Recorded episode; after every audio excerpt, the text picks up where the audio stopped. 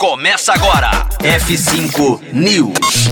Relatório mostra produto cancerígeno em embalagens nas gigantes de fast food.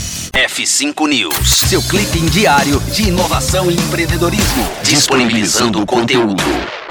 Um estudo realizado em parceria pelos grupos de defesa do meio ambiente apontou a presença de um produto tóxico e cancerígeno em embalagens de gigantes do fast food, como McDonald's e Burger King, além de redes de restaurantes como Sweet Green e Cava.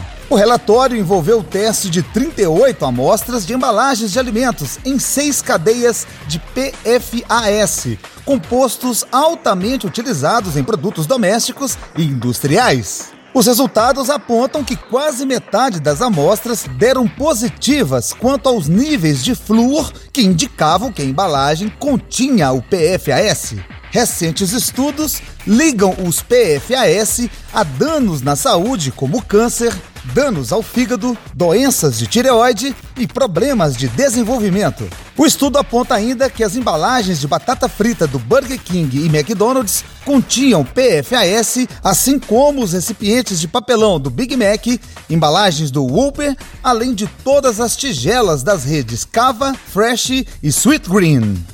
Final do F5 News, que notícia é essa, hein? É, bater na fome, bora pedir um sandubom raiz da esquina mesmo, viu? Conteúdo atualizado. Daqui a pouco tem mais. F5 News. Rocktronic. Inovadora.